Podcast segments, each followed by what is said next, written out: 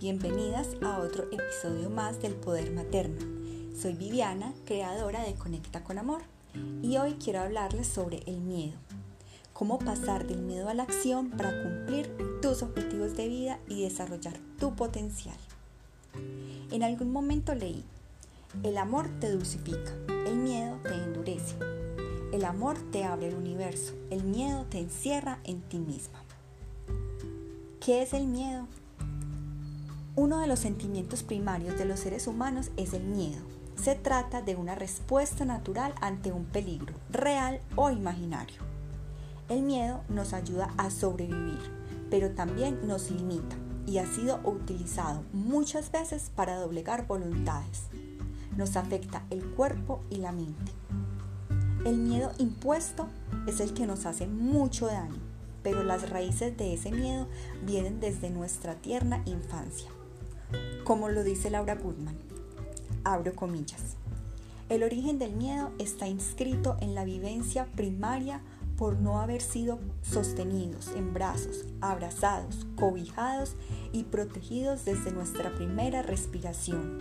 Si hubo momentos terroríficos en nuestra infancia, fueron precisamente esos, sumado a los años posteriores de infancias desamparadas, que profundizaron las mismas escenas de desprotección del inicio. Cierro comillas. ¿Cómo pasamos del miedo a la acción? La acción como forma de afrontamiento es el único recurso que tenemos para hacer frente al miedo. No resulta sencillo dejar el miedo de un momento a otro, menos cuando éste lleva mucho tiempo en nuestro interior. Sin embargo, estos consejos te pueden ayudar.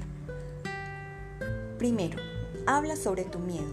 Tal vez sea un poco difícil, porque sin duda conlleva a mucha tristeza, angustia y desesperación.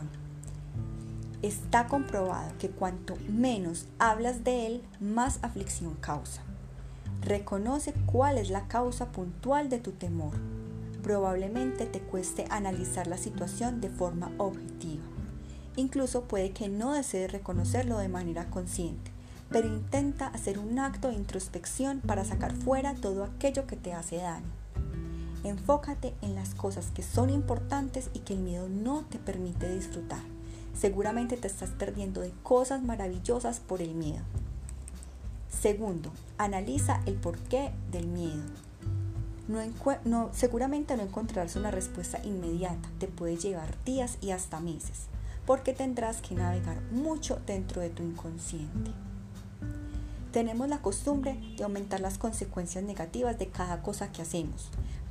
Pensamos que todo es más malo de lo que en verdad es. Pregúntate, ¿qué es lo peor que me puede pasar? Tercero, enfrenta tu miedo. Imagina la peor situación posible y cómo podrías salir victoriosa de ella.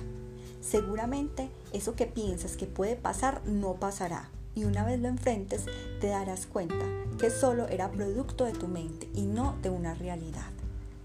Cuarto, cambia todas las ideas que reafirman tu temor. En el momento en que tenemos miedo, la mente conspira en tu contra y comienza el autosabotaje, diciéndote cosas como no lo vas a lograr, te espera lo peor, no puedes vencer el miedo. No le hagas caso, trate de aplicar siempre el positivismo Actúa consecuentemente con lo que piensas, dices y sientes.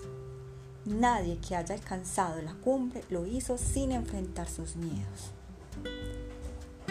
Amigas, espero que les haya gustado este episodio. Compártanlo y un abrazo. Chao.